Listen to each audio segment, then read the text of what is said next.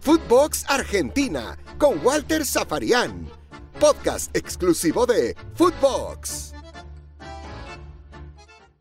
Bienvenidos como siempre, estamos comenzando un nuevo capítulo aquí en eh, Footbox Argentina dentro de lo que es la plataforma de podcast de Footbox.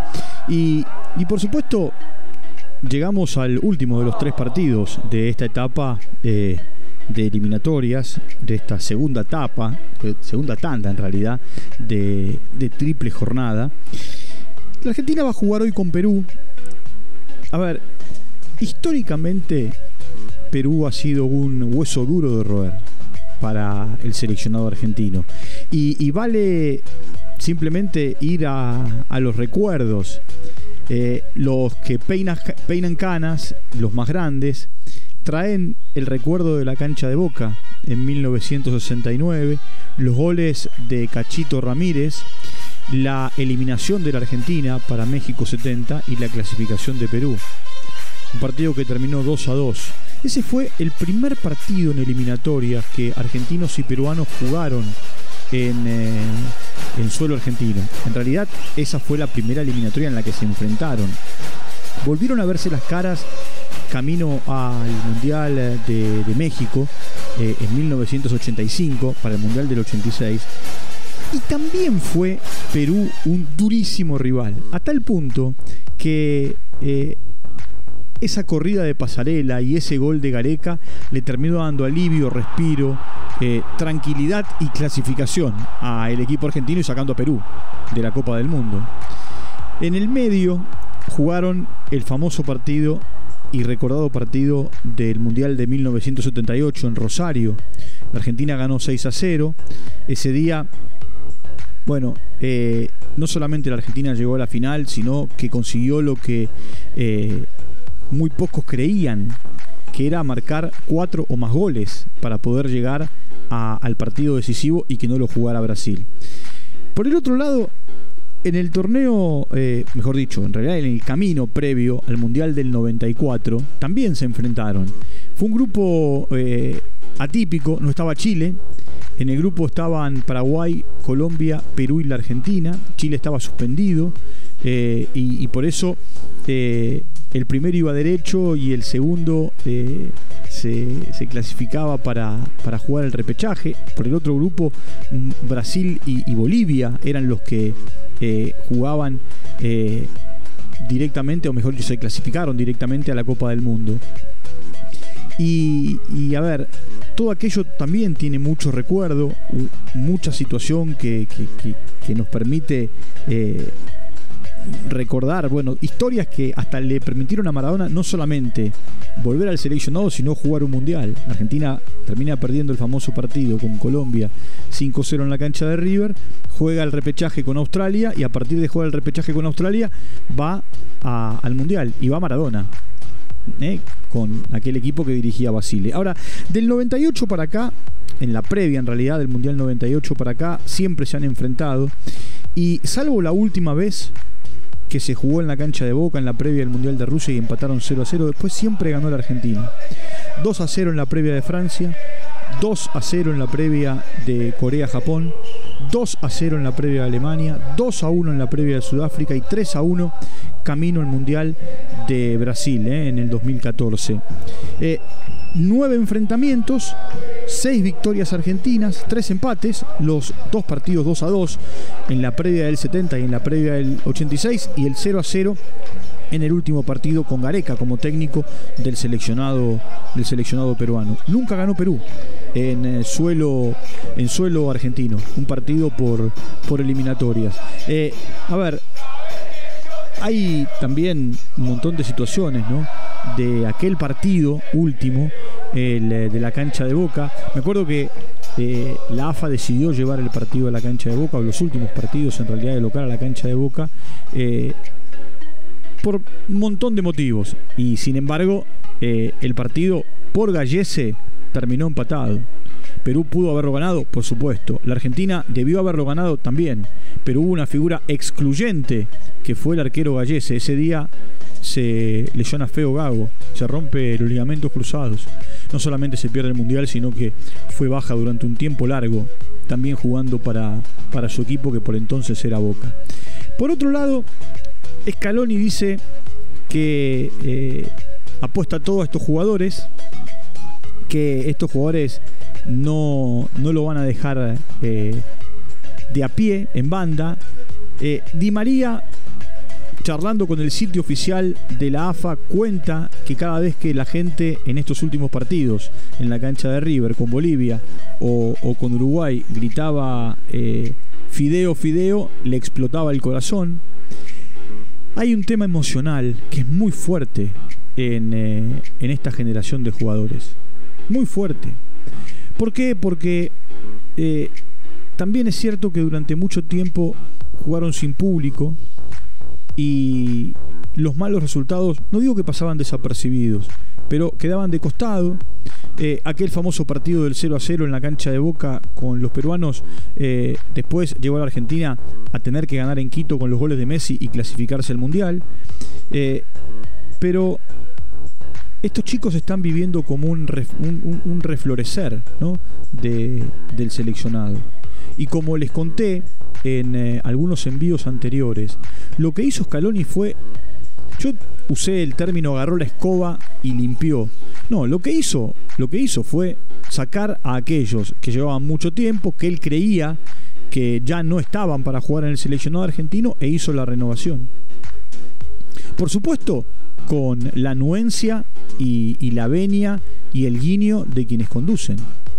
¿Por qué? Porque Romero después de, de Pumpido y Filiol, eh, ha sido o es junto a Pumpido y Filiol el, arquero que más partidos ha jugado en el arco del seleccionado argentino.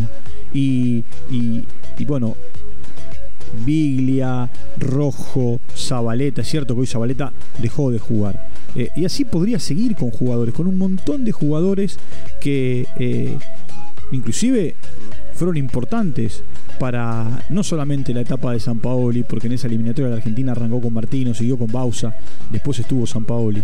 Eh, entonces, lo que hace Scaloni es reconstruir. Y en esta reconstrucción le da todo el liderazgo a Messi. Un liderazgo que hasta acá Messi compartía porque él era líder futbolístico, pero no era el líder del vestuario. Y acá todos se encolumnan detrás de Messi. Leyendo, leyendo declaraciones de eh, quienes formaron y descubrieron a De Paul, ellos entienden que es el socio ideal.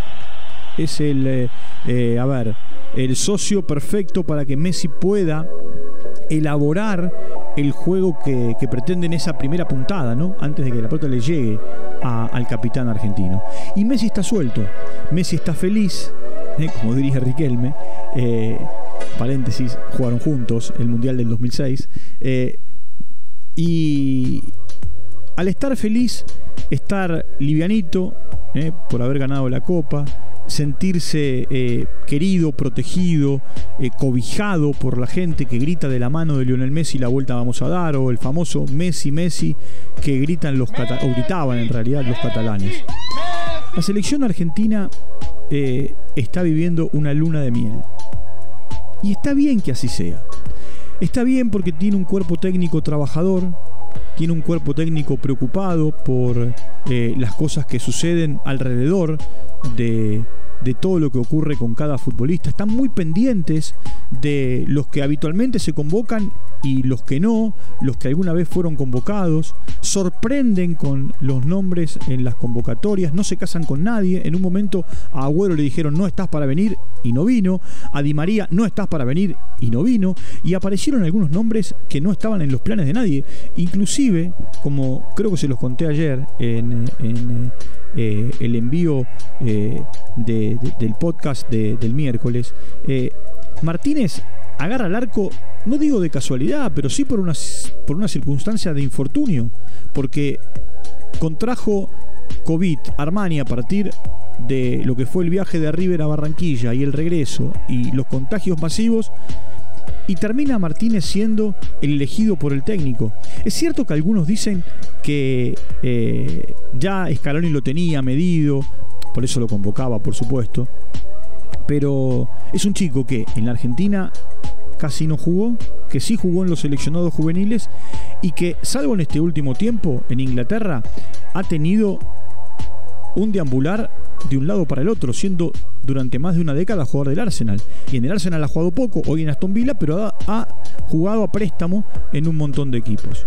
Lo mismo yo podría decir de Lautaro Martínez. Nos agarrábamos la cabeza a partir de la salida de otra vaca sagrada, eh, por llamarla de alguna manera, como Higuaín, eh, eh, injustamente castigado Higuaín en el seleccionado argentino, pero bueno, una vaca sagrada, goleador, indiscutido, o el mismo Agüero, y llegaba Lautaro Martínez, que es jovencito, que eh, casi no tenía experiencia en el seleccionado, pero que sí estaba haciendo sus primeras armas en Europa, y en una treintena de partidos lleva 15 goles. Eh, o 16 en realidad en, 32 partidos. Eh, entonces, desde ahí construye Scaloni. Con el ratón Ayala, que es su mano derecha, y con jugadores con los que él jugó permanentemente en eh, los seleccionados sub-17, sub-20 y también en el seleccionado mayor. Porque con Ayala jugó el Mundial de 2006, pero con Aymar y con Samuel vienen jugando, mire, desde el sudamericano del 97 en Santiago de Chile, en Chile en realidad, eh, y el Mundial de Malasia, que la Argentina gana. Es más, eh, Argentina le gana a Brasil y lo saca de carrera con un gol de Scaloni en ese campeonato. Después termina siendo bicampeona del mundo, había sido campeona en Qatar de la mano de Peckerman y eh, lo que hace es, bueno, eh, ratificar lo hecho con un nuevo equipo. Estamos delante de un partido que puede ser interesante porque Perú necesita sumar Da la sensación que los peruanos se conforman con el empate en el partido de hoy y que la Argentina tiene toda la responsabilidad de ganar. La Argentina va por eh, tres puntos que le permitan llegar a la línea de siete en estos tres partidos y conseguir lo que estaba preestablecido, ganar los dos de local y sumar en condición de visitante. Veremos, ¿eh? nos vamos a reencontrar eh, mañana para hablar del partido, para ver lo que dejó. Careca complica siempre a sus rivales y, y da la sensación que hoy no va a ser la, excepción. La Argentina tiene la responsabilidad de ir a buscar y a partir de ir a buscar seguramente eh, tendrá la responsabilidad de salir a ganar el partido desde el arranque. ¿Cómo va a formar? No sabemos. Siempre los laterales son una duda. Para mí juega Di María por los indicios que dio el entrenador y después el mismo equipo. ¿eh? Con Martínez, con Otamendi y con Romero. Eh, allí el tema de los laterales que le marcaba. Paredes de Paul Lochelso, Messi, y, Lautaro Martínez, con Di María acompañándolo por la derecha. Eh, les recuerdo como siempre, entran a Spotify, allí nos siguen y allí tienen la posibilidad de estar muy pendientes de lo que ocurre con Footbox Argentina y también con los envíos que hacen cada uno de mis amigos, mis amigas, mis compañeros y mis compañeras a lo largo y a lo ancho de Latinoamérica. Y por supuesto, también muy pendiente de lo que pasa en cada rincón del mundo con el bendito juego que tanto, que tanto amamos, que tanto queremos. Eh, como les digo siempre, muchas gracias por su compañía, nos reencontramos mañana ya con el análisis del partido y con lo que deje no solamente Argentina-Perú, sino también el resto de la eliminatoria a la espera de lo que va a ser la doble FIFA, fecha FIFA en realidad, del mes de, eh, de noviembre para cerrar este año. Un abrazo grande, hasta mañana. Footbox Argentina con Walter Zafarian, podcast exclusivo de Footbox.